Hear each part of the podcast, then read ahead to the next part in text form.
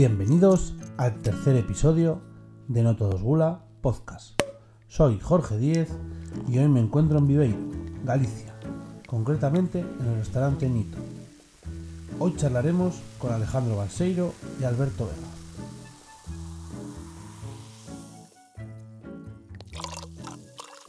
Buenas noches Alejandro y Alberto. Eh, estamos aquí en el restaurante Nito Vamos a charlar un rato sobre la historia de este grandísimo restaurante, a día de hoy de mis favoritos del norte de este país.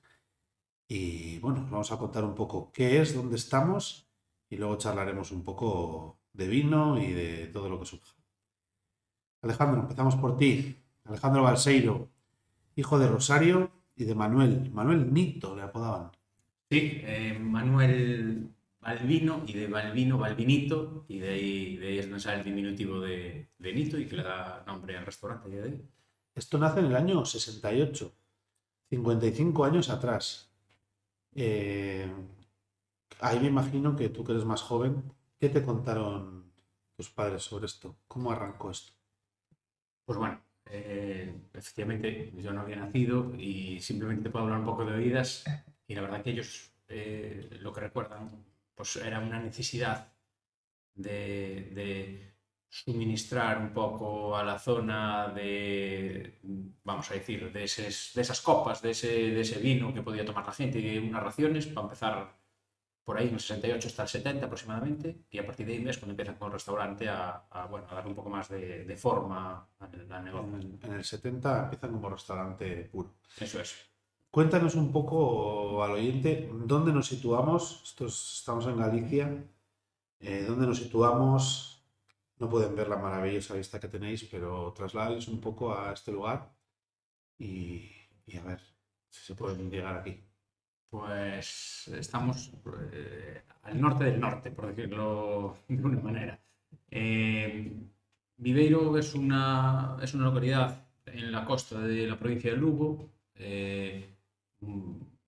Pequeñita, o vamos a decir un tamaño mediano, de unos 16.000, 17.000 habitantes, que en el verano pues eh, tiene una afluencia súper elevada, Semana Santa y en verano sobre todo, en el cual se puede triplicar la, la población. Entonces, es una zona turística referente de, de, hace pues, unos, años, unos años atrás. Y bueno, pues eh, tenemos unos medios de comunicación un poco complicados, entonces, rurales. rurales. Entonces, eh, practicamos eh, mucho lo, de, lo del turismo tranquilo, el slow, y eso está muy, muy afincado aquí por esta zona. Y bueno, eh, tratando de desestacionalizar también un poco, que al final lo que se busca es trabajo continuo durante todo el año. Hay dos platos a día de hoy que son muy importantes en, en la carta Luego hablaremos de que incluido tu menú gustación y estás haciendo cambios. Eh, ¿Cómo surge la fama de este restaurante? Eh, ya empezaban con marisco. ¿Cómo surge todo esto que es hoy en día Nito? Sí, surge pues al final de, yo creo que una, de una necesidad de estos, vamos a decir, turistas y también gente, gente del pueblo. Eh, necesidad de, de, de, tomar pues, marisco, de tomar eh, producto al final, de una calidad extensa y de aquella, claro, no estaban equipados ni con viveros, ni había absolutamente nada. Hoy en día sí tenemos la posibilidad de tener el marisco en el vivero perfectamente vivo, tal, pero de aquella se llegaba, se venía de la lonja, capachos, y en el mismo servicio se acababa. Es decir, aquello era una locura de gente, de, de ebullición, eh, con, con, el tema producto y demás. No, pero Galicia siempre ha sido tierra de restaurantes del marisco y de marisquerías, pulpo. Y tú, cuando hemos hablado un poco antes, aquí había un salto como de calidad un poco más seleccionada. O... Efectivamente. Nosotros, eh, desde siempre, antes mi padre, ahora yo, eh, nos acercamos a la lonja a seleccionar el producto. Dentro de marisquería, al final, entran muchos nombres, es como percebe, hay mucho percebe, hay mucha clase de percebe, no es el mismo percebe del roncudo, de los aviones de cariño, tal, es, eh, buscado y selecto de un calibre y, con una frescura excepcional que un percebe, aquí le, llamamos coloquialmente raña, ¿no? que es un percebe, tiene el mismo nombre, pero no es lo mismo. No es la calidad. O sea, ya tenía claro que, que él no quería ser una marisquería al uso, como sabrían en los 70, sino que quería distinguirse. Eh, comentábamos que ¿quién cocinaba en este restaurante? Pues empezó mi madre. Empezó mi madre en la cocina y después, bueno, fue ampliando el equipo de cocina, metiendo con ella. Eh, Julio, que aún sigue muchos años después. Y bueno, eh, varias gente también que pasó, que estuvo muchos años en casa, algunos de ellos que por desgracia eh, ya no está con nosotros. Y poquito, poquito así. Vale, eh, nos has dicho que tú eres el cocinero hoy en día del Nito junto a Julio. A Julio. Junto a Julio, que es el jefe de cocina. O Correcto. sea, tú coges el relevo de, de tu madre en los fogones. ¿En qué año va surgiendo? ¿Cómo arranca tu historia? Y hay una cosa muy importante que quiero luego incidir. La vida del hijo de un hostelero. O sea, tú me estás contando, eh, ¿de qué año eres? Yo soy del 86. Es del 86, mm, o sea, mm, tus recuerdos empezarán a partir del 90, más o menos. Eh, ¿Cómo es la vida de, del hijo de un hostelero gallego, que me imagino que habrá sido unos padres muy trabajadores, que su vida se ha centrado en este restaurante, hoy en día hotel también?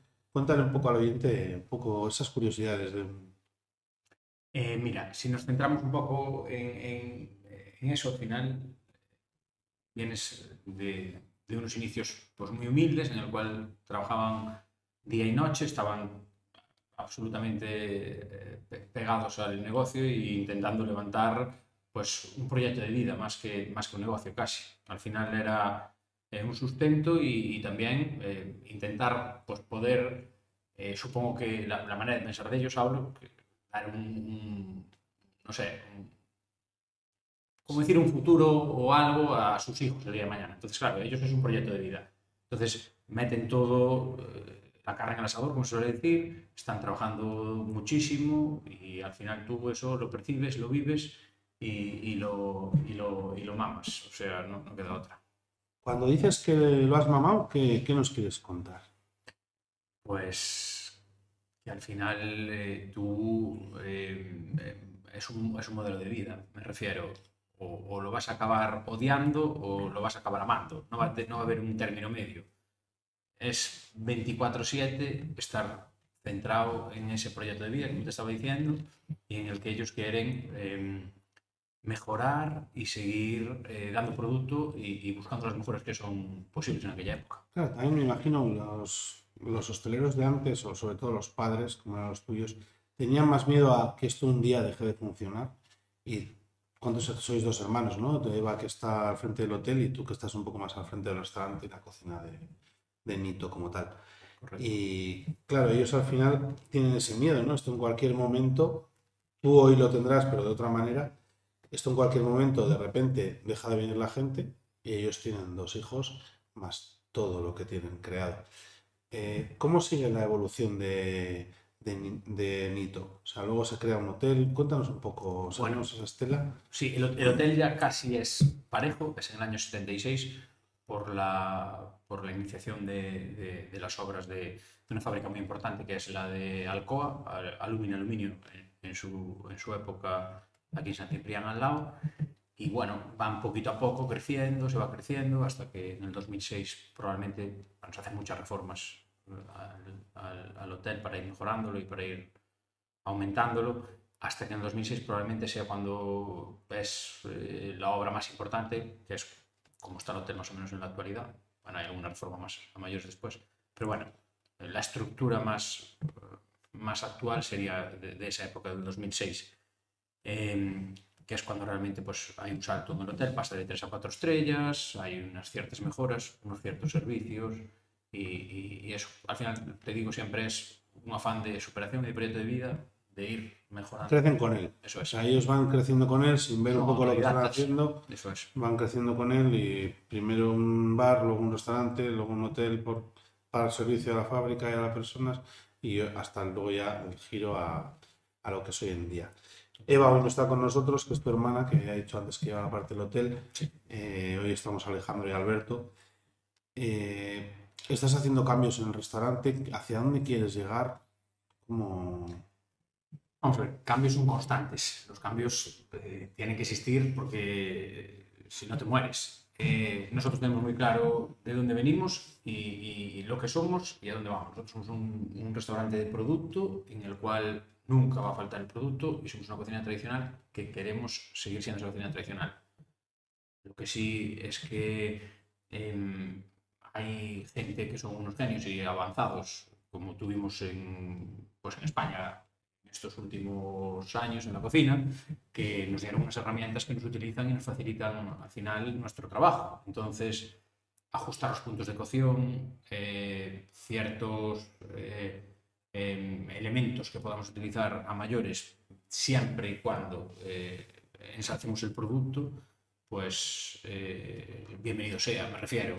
Si tú utilizas un espesante para hacer unas almejas a la marinera y no tienes que utilizar pues eh, harina o pan rallado, que le va a restar sabor le va, pues... eh, Si aplicas técnica al producto. Eso es. ¿no? un Es un poco el cambio que ha habido de tu madre o, o tu padre a, a lo que es hoy en día, es un poco siguiendo una premisa, el- la técnica, ¿no? Manteniendo siempre un poco la esencia. Eh, ¿Cómo te tomas tú? Hablábamos antes un poco de, de la infancia de un hijo de hostelero, que lo que ha visto a sus padres trabajar día a día, habrán faltado muchas cosas, ¿no? pros y contras que tiene que tus padres tengan esto, te han dejado esto, que es una responsabilidad muy fuerte, te han dejado de dar un cariño porque no han tenido el tiempo suficiente. Totalmente. eh, Te lo dan de otra manera. Te lo dan de otra manera, como ellos creen que es lo mejor, porque Sí. es su mentalidad. Ellos lo ven de otra manera a lo que tú puedes verlo como hijo. ¿Tú decides ser hostelero des- desde siempre o has tomado otros caminos o ha habido rebeldía? Cuéntanos un poco. Ha habido un poco de rebeldía. La gente joven siempre, siempre rebelde. Sí, es la esencia. La esencia, sí. ha habido un poco de rebeldía. Al principio mi idea no era seguir ligado a la hostelería, pero al final es lo que te decía, o, la amas o la odias. Ah, Después de toda la vida no hay un término medio. Y pasas por momentos en la vida que igual cuando eres más joven ves que no quieres ese sacrificio, esa capacidad de sacrificio, etcétera, etcétera, pero a la larga después encuentras una profesión muy bonita detrás, un contacto, por ejemplo, con la gente, como estamos eh, en este momento, que son momentos eh, al final de los que disfrutas mucho y son eh, súper agradecidos. Entonces, hay, es otro tipo de disfrute. Si te gusta realmente lo que tú haces, tienes una maravilla, porque tiene otro disfrute diferente. Hay que entenderlo. Pero antes de estudiar cocina o de, o de meterte lleno en la cocina, ¿quisiste tener otro futuro o buscaste otro camino? Bueno, empecé relaciones laborales, estuve con relaciones laborales, estudiando la carrera y tal, y, y estaba un poco enfocado a apartarme de la hostelería.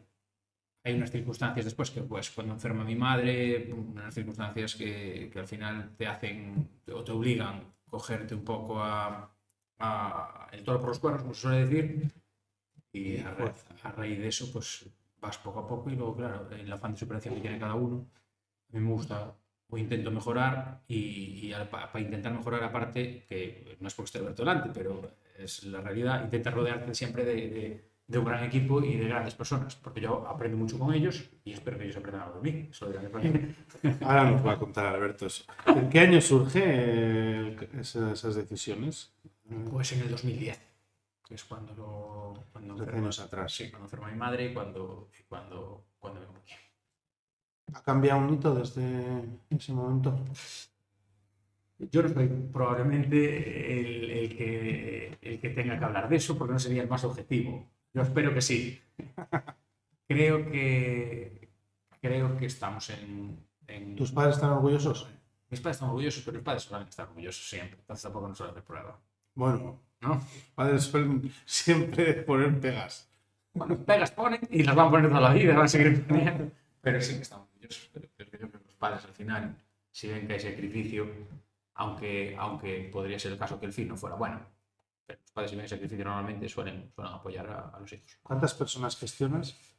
Pues ahora mismo, entre mi hermana y yo, Vamos a ir a la parte del restaurante. solo la parte del restaurante. Sí. Ahora mismo en el restaurante estamos eh, ocho, eh, unas 13 personas aproximadamente. Sí. Unas 13 personas.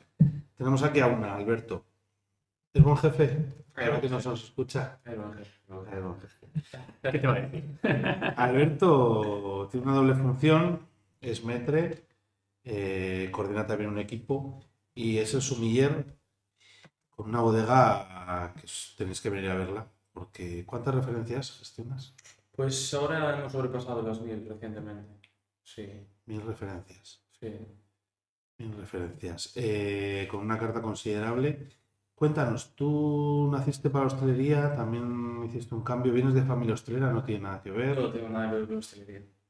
Yo era muy mal estudiante, era, era terrible, porque era bajo, no tuviera capacidades, pero era un desastre. Yo estaba repitiendo un tercero de la ESO y de nueve meses que duraba el curso, pues fui a clase yo creo que la primera semana. Eso es culpa de la PlayStation.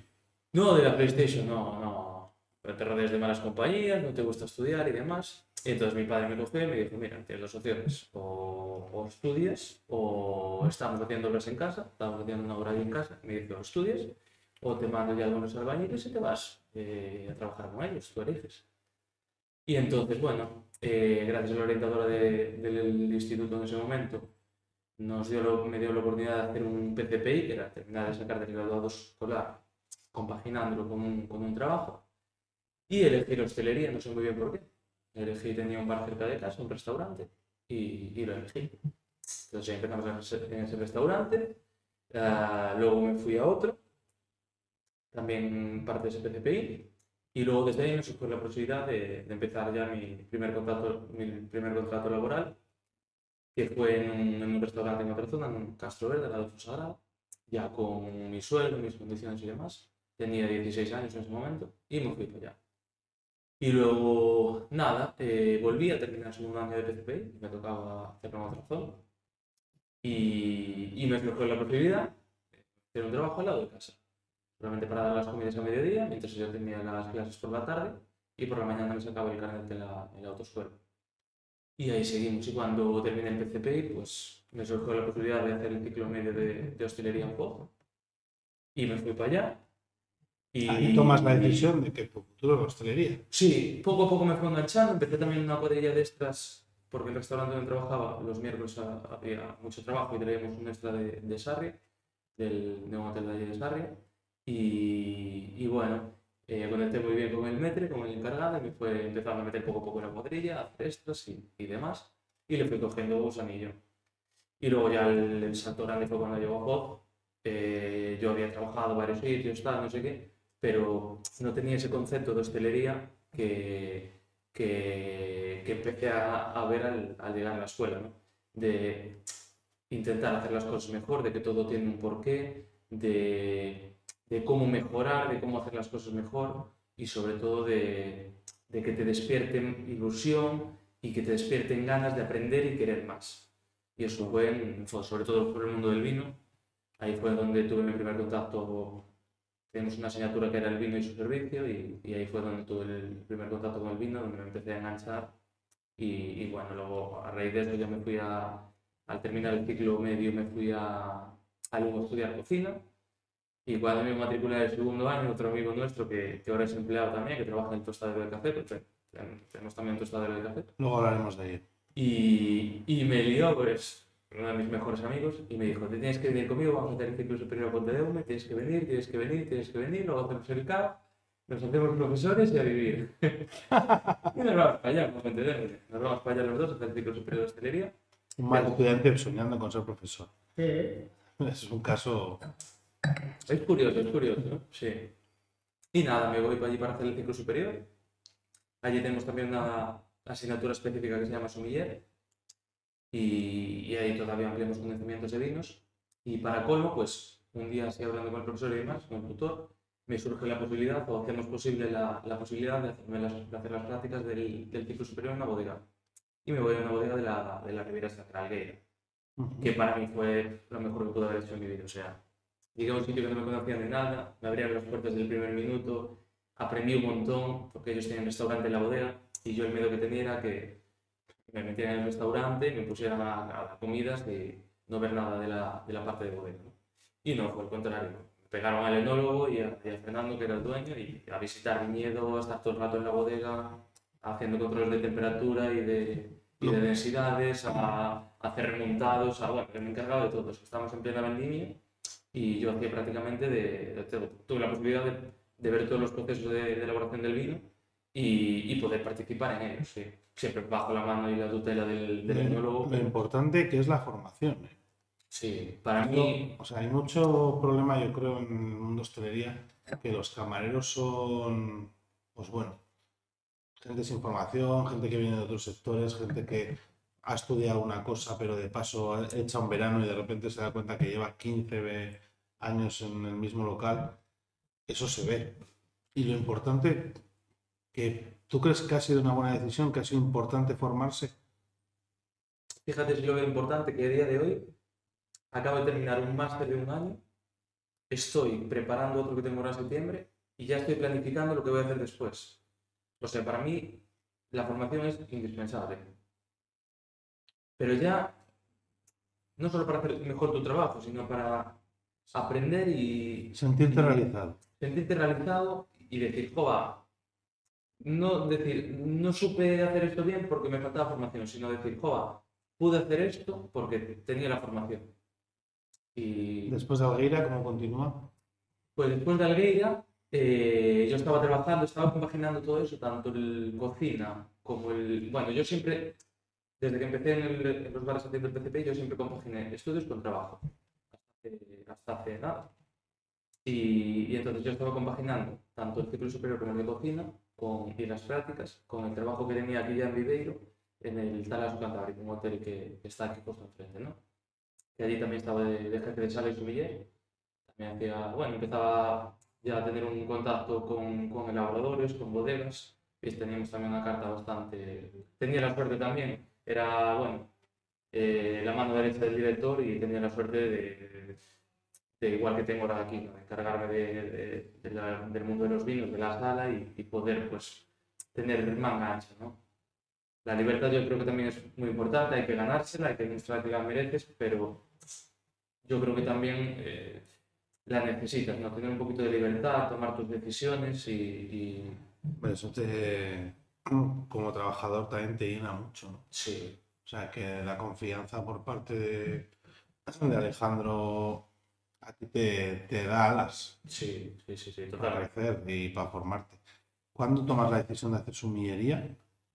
Pues bueno, yo siempre he ido a cartas, visitar bodegas y demás, pero, pero llevaba ya varios años queriendo hacer un, un máster de vinos aquí en Galicia, en el Instituto Garau do Vino, que su máster por cierto estaba muy bien, y llevaba ya como tres años esperando para hacerlo. ¿Qué pasa? Que no me he terminado de dar el paso porque es renunciar a tu libre durante un año y encima, eh, claro, es que no puedes estar ni con tu pareja, ni con tu familia, ni con nadie. Es ese día levantarte a las 5 y pico, 6 de la mañana, dos horas de coche para Santiago, estar todo el día allí y luego llegar a casa a las 11 o las 12 de la noche y mañana volver a trabajar y, y así, ¿no? Entonces por eso no me había decidido antes. Creo también que lo hice en el mejor momento, porque tal vez antes no tuviese ni la experiencia ni la madurez suficientes para sacar tanto provecho como he sacado ahora. Y... Alejandro, tú como jefe o responsable de este local, cuando un empleado como es Alberto se forma, ¿qué sientes? ¿Te entra el miedo a que pueda formarse tanto que se escape? ¿Hay orgullo de que hay esa inquietud por él y que quiere superarse? Al revés. eh, soy muy malo para las citas, pero no me acuerdo la cita exactamente de cuál era de hace muchos años, ¿no? No sé si era de Harrison Ford o... Bueno, no me acuerdo exactamente. Una cita sin importancia que había por ahí. Que no formes a tus empleados y que se queden toda la vida, o forma a tus empleados que den lo mejor de ti y dale alas y que vuelen. Eh, tú decides, tienes la solución. Yo lo que quiero es gente formada a mi alrededor y cuando él no tenga la necesidad de estar aquí, pues eh, sin problema ninguno, tan amigos, igual o más que hasta ahora. Y, y- Pero que y- mientras esté de lo mejor de su esté, que dé lo mejor de, de cada persona. Eso está claro y al final lo que necesitamos es gente formada y yo siempre apuesto por, por formar a toda la gente que tengo alrededor. En el caso particular de Alberto, no es porque esté delante ni le digo tal, pero sí que veo, yo veo un proyecto conjunto con Alberto, me refiero. Mm, Desde cocina tú puedes hacer grandes cosas, pero si en sala eh, no ponen en valor lo que tú haces, me refiero. estabais ahora hablando del mundo del vino. Puede haber vinos muy técnicos, perfectamente hechos, pero de los cuales no disfrutas. Igual algún vino con algún defecto, entre comillas, que no sea un defecto, Sí. vamos a decir, del, del cual Como el disfrutas. que vimos por la mañana. Necesitamos la emoción, ¿no? Decían ante la anterior invitada al podcast, hablaba mucho de la emoción en la mesa. Yo creo que Alberto transmites emoción, o sea, eres feliz en sala. O sea, te mueves como pez en el agua, yo como, Total. bueno, es la- el cuarto año que vengo a Nito, creo que lo que me transmites es, me siento en casa. Y lo veo en de las mesas, hoy te observaba, y en el resto de las mesas, aunque sea su primera vez, te ha pasado la mesa al lado, te ha hecho una pregunta sobre un vino, le has hecho sentirse en casa. Mm. Es que al final es lo que es, es nuestra casa y el cliente cuanto más cómodo esté, pues mejor para todos. Y si se va con ganas de volver y de recomendarlo, pues todavía más. Al final para ti tienes que tratar de empatizar lo máximo posible, intentar adaptarse también a lo que busca el cliente, intentar dárselo y, y bueno, y abrir las puertas de tu casa, yo creo, porque La formación la ves como te da seguridad, aparte de conocimiento, te da más seguridad con sala. ¿Hasta dónde quieres llegar en el mundo del vino? O sea, ¿qué te planteas? ¿No? El, el mundo del vino es muy extenso, eh, el mundo de la somillería es muy competitivo fuera de tu restaurante, ¿no? Los grandes nombres, eh, que soy campeón de tal, que soy campeón de cual. ¿Quieres entrar en ese juego? Te- ¿Qué, qué Mira. quieres? Yo te digo una cosa, yo creo que cada paso te lleva al siguiente y no tienes, tienes que tener objetivos, obviamente, pero cada paso te va lleva- llevando al siguiente, ¿no? Tienes que ponerte metas cortas y, y ir paso a paso, poco a poco, ¿no? Y luego yo lo que, lo que estoy descubriendo, lo que trato de hacer cada día más es disfrutar ser feliz. De alejarse de los estereotipos, alejarse de marcas, alejarse de nombres y, y ser fiel o intentar ser fiel a lo que te apetece hacer y, y- y a tus gustos y a tus principios. No dejarte, no sé, es que todos tenemos algún ídolo, alguien en que nos fijamos y tratamos de ser como él, pero yo creo que es más importante. Hay un ejemplo muy bueno en el mundo del vino que es pues, hacer una selección basal o una selección clonal del, del viñedo, ¿no? de, de las vides. Y esto creo que es un poco lo mismo. Tú puedes tratar de ser un clon de alguien o parecerte a alguien, o puedes eh, dejar florecer tu personalidad y tratar de ser, pues, no sé, a tu, dejar ver tu forma de ser. ¿no? Y yo voy más por, por el segundo camino. Yo voy tranquilo, a nuestro ritmo, tratamos de hacer las cosas bien, eh, no mirar al lado, sino mirar para, para nosotros, tratar de mejorar y de hacer las cosas mejor y, y nada más. Mil referencias, se dice pronto. Eh, me imagino que ahí junto a, Alejandro queréis que venga un cliente que aparte del producto vaya ligado al vino. Eh, yo creo que ahora existe un tipo de cliente que quiere comer bien y beber bien y no todos los restaurantes hoy en día nos ofrecen eso. Eh, ¿cómo te sientes con el cliente? Porque cuando tú abres botellas y antes me contabas, ¿no? que te habían pedido ayer vino, una etiqueta y que hoy ya repetían, eh, porque están hospedados, repetían y se dejaban ya llevar, les has transmitido esa confianza. ¿Eso te pasa habitualmente? ¿Cómo te gestionas? Eh, ¿tienes capacidad de abrir copas y ves cómo juegas con ese... ¿Cómo manejas esa bodega y esos clientes? Que al final estamos en Galicia, ¿no? Al final tierra de vinos, eh, cliente difícil, ¿no? O es lo que el gallego suele ser un cliente como más cerrado, más fiel a su tierra. ¿Qué tipo de cliente manejas? ¿Cómo, cómo le llevas? Pues al final lo que tienes que tener, yo creo que es mucha psicología, ¿no? porque hay muchos clientes, mucha tipología de cliente. Aquí tenemos un porcentaje de, de cliente habitual, yo creo que bastante alto, y esa clientela, pues ya partes de una confianza, ¿no? Te vas ganando una confianza, entonces, pues ya sabes más o menos su- sus gustos. Habrá veces a lo mejor que te piden un vino, otras veces que se deja asesorar. Y sobre todo de cara a los clientes nuevos, pues tratar de, de empatizar lo más pronto posible con ellos y, y, y bueno, pues adaptarte. Nosotros a veces pues abrimos, tenemos unas referencias por copa, otras veces pues según los gustos del cliente o lo, o lo que le apetece tomar, pues me planteo, nos planteamos pues abrir ciertas cosas que a lo mejor no, no podemos trabajar, no podemos trabajar por copa y demás. pero, pero que es posible gracias a la clientela que tenemos también, porque tienen muchos clientes predispuestos a, igual que con la comida, con la bebida también, a probar cosas nuevas o sobre todo a, de, a dejarse aconsejar. ¿Eso a ti, Alejandro, te está abriendo también alas en cocina?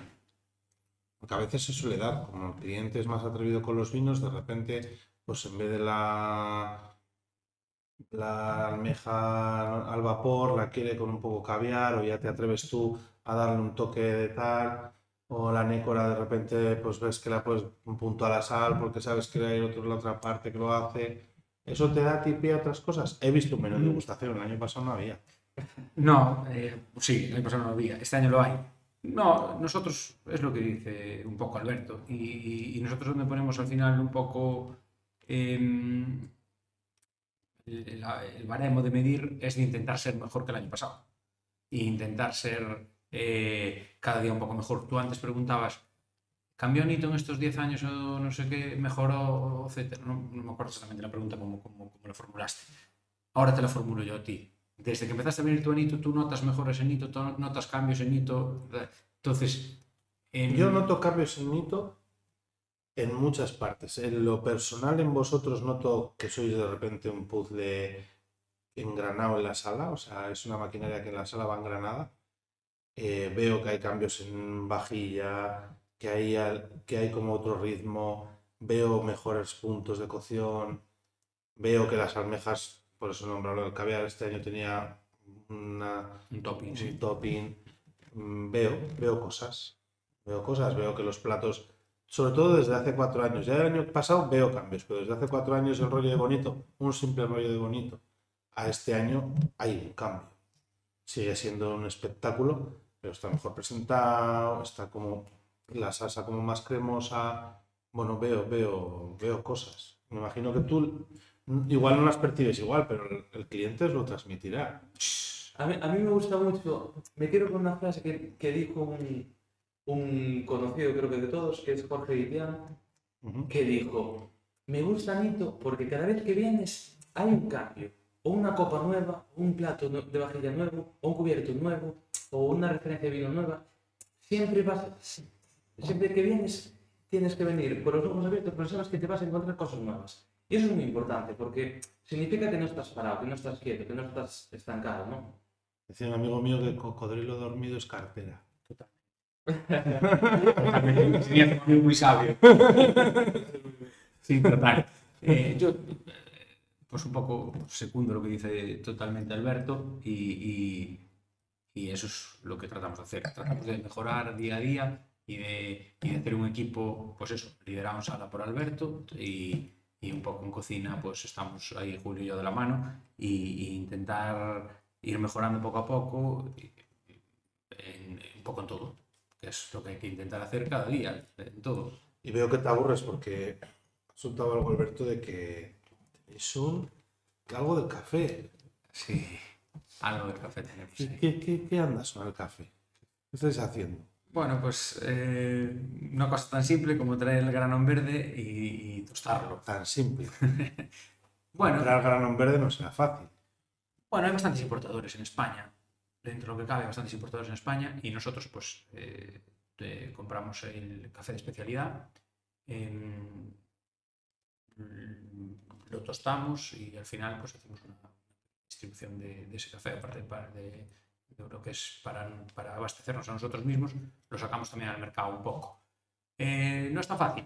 Bueno, eh, al final es como todo, es experiencia. Escoger, al final si más o menos el paladar un poco preparado, el paladar lo necesitas, me da igual para el vino, para la cocina, para el café. Al final, en hostelería es importantísimo tener Educar el paladar. eso es, el, paladar educado y, y, a raíz de ahí pues te vas formando, vas haciendo los cursos de las de SCAN en este caso, eh, bueno, poquito a poco haciéndolos, Alberto me los tiene y, y fuimos poco a poco formándonos y, y buscando... Pero porque querías hacer una...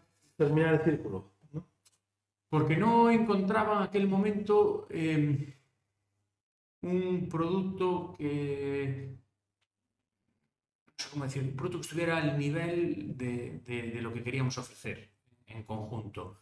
Eh, las partes comerciales tienen una cosa relativamente buena, que es un servicio técnico y una maquinaria, y la parte más de especialidad no tiene esa parte, pero sí te da un producto mejor. Entonces era difícil de casar las dos cosas. Entonces dices, voy a hacer aquí. No, entonces al final, Empezar a No. comprar café, al, al- tostarlo. al final lo que haces es intentar engranar un poco las dos cosas. O sea, eh, compras una máquina a la cual tienes que estar atendiendo tú y yo empezaba a tostar el café pues fuera de horas. De, pues, eh, Fuera de horas. Acabas el la servicio, claro, en la siesta o acabas el servicio en la noche o lo que fuera y iba a tostar. A raíz de ahí surge la posibilidad de, de- del chico que comentaba antes, antes Alberto, que es Luis, y, y bueno, pues eh, la cosa va mejorando y va, vamos poco a poco mejorando y empieza Luis con nosotros, que es, es- es barista, está formado y está tal, y entonces ya empezamos un poquito pues, a ir creciendo. Y ahora tienes una marca de café. Bueno, sí, una marca de café pequeñita, pero una marca de café. ¿Cómo se llama la marca? Coffee Urban Roasters.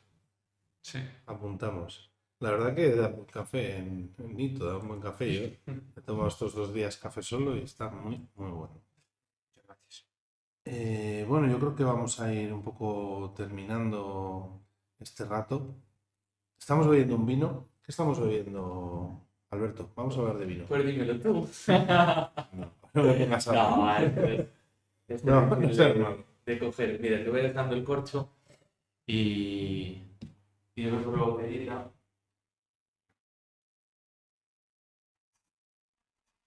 Hemos viajado. ¿Qué estamos bebiendo entonces? Pues mira, estamos en la zona norte de Borgoña, en el pueblo que da nombre a la, a la parte norte, a la, a la Côte de Nuit, en Nuit Saint George. Un productor también eh, súper emblemático, Five y este es el vino del pueblo que hace allí el Nuit Saint George. ¿Por qué nos has puesto este vino? Pues, pues, pues, pues, pues es curioso. Eh, nosotros hacemos su distribución de armavinos únicos aquí en la, la parte norte de, de Galicia. Cuña de propaganda. A ver los, los sponsors. Ahí Y ya va otra cuña, ¿eh? No. Arma vinos únicos. Y, y bueno, hemos tenido la posibilidad de catar este vino con ellos allá en, en Burgos y, y pedimos la añada, nos llegó la añada siguiente y, y no la habíamos catado. Y tenía inquietud por, por probarla y por eso lo hemos abierto. Esto es en 2019 y, y nada. eh, personalmente me gusta un poco más que, que el anterior, también es una añada fresca que, que, bueno, marcó mucho también las heladas primaverales y luego la- las olas de calor en verano. Pero bueno, el vino creo que está, que está, que está chulo y fresco. Tiene tanino marcado, todavía está un poco, un poco marcado, pero, pero entre añitos va a estar muy, muy chulo. Para grabar un podcast a la una de la mañana, después de 10 horas que habéis trabajado cada uno, creo que está muy bien. A ver, también había que poner algo porque veníamos de, de, De una burbujita, muy interesante. Bueno, pues creo que ha sido un placer. No sé si han sido capaces de tener la suerte que tengo yo cuando como en esta terraza, que te comentaba antes fuera del micro, que si yo pongo esa foto y le corto las viviendas, parece que estamos en otro país. La gente viaja a Tailandia, viaja a las Maldivas. Señores, señoras, vengan a Viveiro. Restaurante Nito, o sea, es algo que yo hice en el 2020 y es mi cuarto verano aquí. Ya os pondré una foto en mi canal de Notos Gula para que la veáis. Un placer, espero que los oyentes disfruten tanto como nosotros este rato. Nos quedaremos ahora hablando fuera de micro de la vida y de hacia dónde va a ir Nito y de qué me vais a poner el año que viene. Esa es la idea. La idea es que disfrutes un poquito más que este año. Y, y si conseguimos eso, pues creo que vamos en el camino correcto. Alejandro Alberto, muchísimas gracias por este rato. Ha sido un placer. A ti. Igualmente, muchas gracias.